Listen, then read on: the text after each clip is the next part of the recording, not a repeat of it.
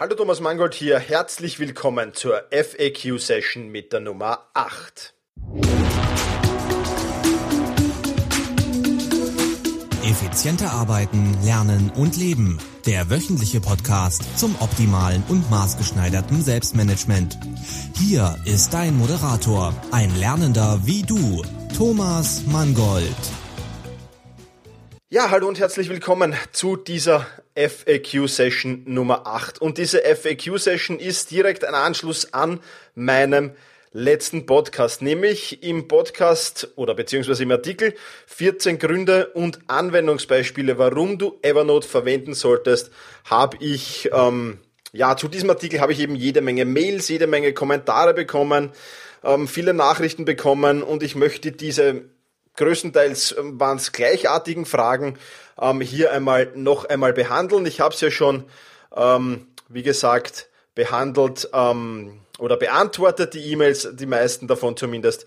Und ich will diesen Podcast, diese FAQ-Session jetzt nutzen, um ja ein paar Sachen zu behandeln, die eben aufgekommen sind. Wenn du ähm, diese FAQ-Session hörst, dann macht es natürlich Sinn, wenn du dir zuerst den Podcast, den letzten Podcast, 14 Gründe und 14 Anwendungsbeispiele, warum du Evernote verwenden solltest, hörst, sonst wirst du möglicherweise hier ähm, mit diesen Antworten ein wenig überfordert sein. Kommen wir ähm, gleich zum größten Punkt. Da sind äh, ziemlich viele Anfragen bekommen, nämlich ähm, zur Datensicherheit. Ähm, da kamen Fragen wie zum Beispiel, wo liegen meine Daten und wie sicher sind sie dort? Wenn du Evernote verwendest, dann ist es einmal eines klar, deine Daten liegen auf den Evernote-Server. Ja, Evernote ist genauso ein Cloud-Service, wie es Dropbox ist, wie es SkyDrive ist, ähm, wie es Google Drive ist. Also die Daten liegen schlicht und einfach auf einem Server. Ähm, ich bin jetzt kein Experte zur Datensicherheit in der Cloud, aber ähm, ich denke mal, die Sicherheit in der Cloud ist, ähm, ja, hundertprozentig sicher wird man, wird man sicherlich nirgends sagen können. Ähm, ich weiß nicht, wie sicher sie sind. Ich sag's, wie es ist. Ähm, ich habe keine Ahnung, ähm, wer da alle zugreifen kann, wer sich da alle reinhacken kann, wenn er sich auskennt. Muss ja nicht unbedingt die NSA sein. Auch dazu habe ich ähm, ein, paar, ein paar Fragen bekommen natürlich. Ähm, ja, aber es ist im Prinzip dasselbe, wenn du Daten auf der Dropbox, auf Google Drive, auf SkyDrive legst. Ähm, die sind dort, nehme ich einmal, genauso sicher wie bei Evernote oder genauso unsicher wie bei Evernote, wie du das einfach sehen willst. Insofern ähm, ist hier bei sensiblen Daten natürlich Vorsicht ähm, zu walten zu lassen, klarerweise. Dann äh, kam die Frage, kann man die Daten verschlüsseln in Evernote? Ja, das kann man. Ähm, und zwar geht man da folgendermaßen vor, man markiert den Text in der Notiz, die man verschlüsseln will, klickt die rechte Maustaste und wählt dann ausgewählten Text verschlüsseln aus. Und so kann man hm, Texte verschlüsseln, in Evernote, beziehungsweise eben Teile von Notizen verschlüsseln in Evernote. Ähm, meine Meinung zur Datensicherheit in allen Cloud-Services, also jetzt, das betrifft jetzt nicht nur Evernote, das betrifft auch Dropbox, Google Drive und SkyDrive. Meine Meinung dazu ist, stell dir einfach immer die Frage, will ich, dass das andere auch lesen können? Beander, oder, oder ist mir das recht? Oder stört es mich, wenn andere das auch lesen? Besser gesagt, stört es mich, wenn andere das auch lesen? Ähm, und wenn du die, diese Frage mit Ja beantwortest, dann ja, schreib's auf einen Zettel auf, leg's in einen Safe, speicher's auf einen Stick, der gut gesichert ist. Aber die hundertprozentige Datensicherheit wirst du auch so nicht haben, vermutlich. Ähm, oder ergreif einfach zusätzliche Sicherungsmaßnahmen. Wenn ich zum Beispiel ähm, als Sportmentaltrainer meine, meine, die Daten meiner, meiner Klienten speichere, dann mache ich das in einer Word-Datei und diese Word-Datei ähm, verschlüssele ich noch mit einem Passwort ja, und leg sie dann vielleicht in die Cloud, wenn überhaupt. Ja. Also das ist eben meine Meinung. Ich für meine Begriffe habe relativ viel aufgezählt. Ich komme dann zu dem nachher noch. Ähm, wenn meine Daten jemand liest, sage ich in meinem Fall, pff, jo mein Gott, na, ja, dann liest er sie halt. Aber ich komme dazu noch. Ähm, zum Beispiel, ähm, oder kommen wir gleich, machen wir es gleich, zum Beispiel meine Gesundheitsdaten. Ja, ich habe in diesem, in diesem ähm, Podcast auch gesagt, dass ich, dass ich meine Gesundheitsdaten da online stelle, meine Befunde und dergleichen mehr. Ja, mein Gott, na, wenn die jemand mitliest, wenn die NSA oder wer auch immer die mitliest, äh, damit kann ich leben. Ja? ich kann damit leben, wenn sie von meiner Knieoperation leben. Ich kann damit leben, wenn sie meine Blutbefunde, die tiptop sind übrigens, ja, wenn sie die lesen. Ähm, ja, ist mir, ist mir egal, wenn es mir nicht egal wäre, wenn, wenn mein Blutbefund irgendwelche außergewöhnlichen Dinge aufzeigen würde, gut, dann darf ich sie nicht in die Cloud stellen. Ja, das ist meiner Meinung nach klar. Oder auch meine Finanzdaten zum Beispiel, meine, meine Versicherungspolizen, ja, meine Konten. Und wenn ich Konten sage, dann meine ich natürlich nicht, dass ich da online stelle die Passwörter oder die TANs. Ja, das natürlich nicht, sondern einfach Informat äh, Daten zu meinen Konten. Wo habe ich, wo habe ich meine Konten? Ja, oder meine Aktien, denen ich folge oder auch die ich habe. Ja, die, die, die Informationen dazu. Ja, habe ich kein Problem, wenn da jemand mitliest, bitte gerne. Ja, überhaupt kein Problem. Natürlich bei den Kontodatenversicherungen kann das vielleicht möglicherweise sensibel sein. Bei mir sind das normale Versicherungen wie Hausratsversicherung, Rechtsschutzversicherung, ja. Also wirklich nichts, was jetzt da gravierend ist, wirklich nichts, was tragisch ist. Äh, in dem Sinn eigentlich, ja, wirklich mir egal, wenn das jemand liest, mehr oder weniger. Ähm, wie gehe ich mit sensiblen Daten um? Ich habe es schon gesagt, ähm, die Klientendaten als Sportmentaltrainer, wenn ich die in Word verarbeite, verschlüssel ich die extra, ganz klar. Äh, die lege ich maximal verschlüsselt auf die Cloud, wenn überhaupt. Ja. Nur natürlich, wenn jemand mein, mein MacBook stiehlt und, und hat auch die Daten drauf. Ja, also zu den Daten kommt er dann auch. Ist halt die Frage, wie interessant das wieder für andere ist. Aber wie gesagt, die sind auf alle Fälle verschlüsselt. Pins und TANs. Ja, wenn ich die am Computer habe, dann habe ich die natürlich verschlüsselt. Ähm, in der Regel äh, haben alle Services jetzt schon diesen mobilen TAN, wo man halt den, den, den, den TAN via SMS zugeschickt bekommt. Ähm, das ist wesentlich besser. Ja, aber Passwörter für Passwörter verwende ich euch auch sicher auch nicht ähm, in Evernote rein. Ganz klar, da verwende ich das Tool 1 Password. Ja, One Password. Also 1 geschrieben, 1 Password. Dort habe ich meine, meine Passwörter gespeichert. Ja. Ähm, wenn du wirklich auf extreme Sicherheit gehen willst, dann musst du dich mit dem, mit Verschlüsselungstechniken beschäftigen. Dann musst du möglicherweise einen, einen, einen Stick kaufen, der extra verschlüsselt ist und wirklich gut verschlüsselt ist. Ähm, ich sag, Fakt ist folgendes, sicher ist gar nichts. Ja? Und ähm, wenn die NSA deine Daten will, dann werden sie zu deinen Daten auch kommen, nehme ich mal an, weil auch das in einem Kommentar vorgekommen ist. Äh, wenn die die Telefonanrufe deutscher Minister und, und der deutschen Bundeskanzlerin abhören können, dann werden sie wohl auch an deine Daten kommen. Frage, wie interessant das für die NSA ist, wenn sie an Thomas Mangold abhören. Ja, keine Ahnung, da werden sie eher einschlafen dabei. Aber ähm, okay, auch kein Problem. Ähm, wie auch immer. Meiner Meinung ist sicher ist gar nichts. Wenn du es sicher haben willst, dann musst du es auf einen Zettel schreiben, musst du es in einen Safe legen. Da hast du vielleicht dann ein gewisses, in einem Banksafe, vielleicht hast du dann einen gewissen Grad an Sicherheit.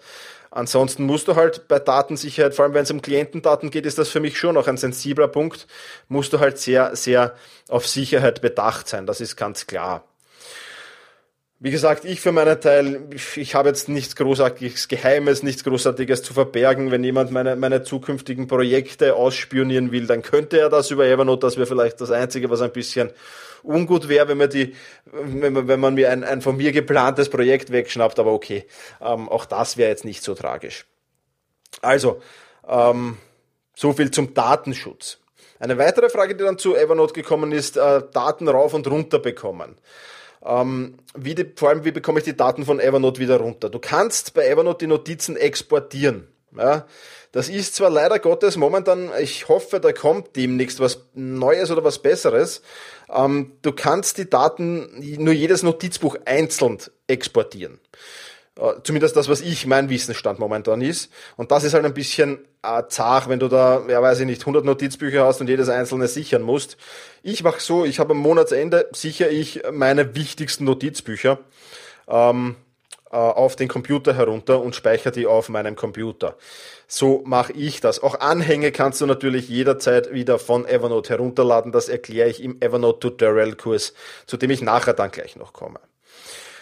Ja, wie kommt man Akten und Skripten und Briefe, wenn man vor allem auf Evernote umstellt? Wie bekommt man das hinauf? Ähm, prinzipiell, mein Tipp, kauf dir einen guten Scanner und scan das alles ein. Ja, ich werde in Kürze ein Video veröffentlichen, wie du direkt Dokumente nach Evernote scannen kannst. Ja, also das werde ich in Kürze machen. Hab's eigentlich schon für den Tutorial-Kurs versprochen, habe ein wenig darauf vergessen.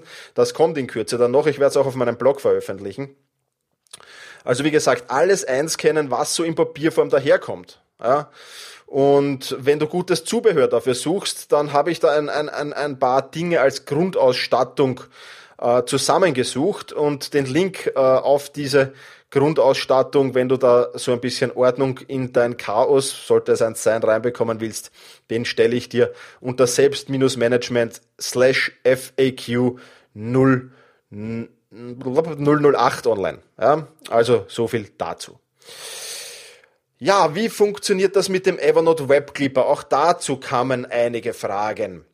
Prinzipiell der Evernote Web Clipper ist ein Plugin, das es für alle gängigen Browser gibt, also für Safari, für Google Chrome, für Internet Explorer, für Opera und für alle anderen gängigen Browser, die es da draußen so gibt. Man kann, wenn man dieses Tool installiert, dieses Plugin sich installiert, dann hat man neben der Adresszeile so ein kleines Evernote-Icon. Und wenn man auf dieses Evernote-Icon draufklickt, dann kann man die, den ganzen Artikel, Teile des Artikels, die ganze Website, die man gerade offen hat, oder nur den Link zu dieser Website oder Screenshots, das alles kann man zu Evernote, nach Evernote exportieren. Und ähm, ja, das Ganze funktioniert mit zwei Klicks, ist sehr, sehr einfach und man muss dabei Evernote nicht einmal offen haben. Also es genügt, wenn man den Browser offen hat und dann auf dieses kleine Icon klickt und dann eben kann man sich aussuchen, will ich den ganzen Artikel, Teile des Artikels, die ganze Website oder nur den Link ähm, nach Evernote kopieren und dann hat man das dort gespeichert und das funktioniert dann auch einwandfrei. Das Ganze funktioniert übrigens auch sehr gut mit E-Mails. Da kannst du ganze E-Mail-Korrespondenzen oder nur Teile von E-Mails ebenso nach Evernote kopieren. Das Ganze funktioniert auch mit Android-Systemen. Dort gehst du einfach in deinem Browser auf Inhalte teilen und gehst dann auf das Evernote-Logo. Wo es leider nicht so einfach funktioniert, ist mit Apple-Geräten. Da bleibt dir nur nichts anderes über, als dass du den Link kopierst, Evernote öffnest, den Link dort einfügst. Ja. Es hat eine Zeit lang funktioniert, dass man da was programmieren hat können mit ein paar Schritten ähm, für iPad und für, für, für, also für Safari im Prinzip. Ähm, das funktioniert mittlerweile nicht mehr. Ich weiß nicht, ob es da momentan eine andere Lösung gibt, aber das ist ein bisschen, ja, da, da ist der Webclipper nicht so hervorragend. Aber prinzipiell kann ich das Tool Webclipper nur ähm, wirklich sehr, sehr ans Herz legen und sehr, sehr empfehlen. Ja, dann bekam ich oft die Frage, zahlt sich Evernote Premium wirklich aus? Dazu kann ich natürlich nicht sehr viel sagen, denn das liegt größtenteils an deinem Nutzerverhalten. Ja? Nutzt du Evernote so wie ich als Management-Tool für deine Projekte, deine Aufgaben, deine To-Dos und vieles, vieles mehr, dann brauchst du unbedingt Premium. Aber da wirst du ja sowieso mit der Basisversion an deine Grenzen stoßen. Nutzt du Evernote nur teilweise, um ab und zu mal eine, eine, Notiz zu machen, ab und zu mal was nach Evernote zu kopieren, ja, dann wird dir vermutlich die Basisversion genügen. Ja. Ich empfehle ganz einfach, starte mit der Basisversion und stößt du mit der Basisversion an deine Grenzen, dann kannst du noch immer upgraden und, und, und dein Konto auf ein, ein Premium-Konto umstellen. Ähm, das Ganze kostet, bilde ich mir jetzt ein, ich weiß den aktuellen Preis nicht 40 Euro im Monat, also ist es ein akzeptabler Preis, würde ich sagen. Insofern alles ähm, ich habe Premium, also ich kann es nur empfehlen. Äh, vor allem schon allein wegen der Suche zahlt sich für mich immens aus. Aber wie gesagt, das musst du selbst ähm, entscheiden. Es hatten mich auch einige E-Mails erreicht mit Problemen mit Evernote. Ich habe dieses und dieses Problem ähm, abgestürzt oder was auch immer und dergleichen mehr.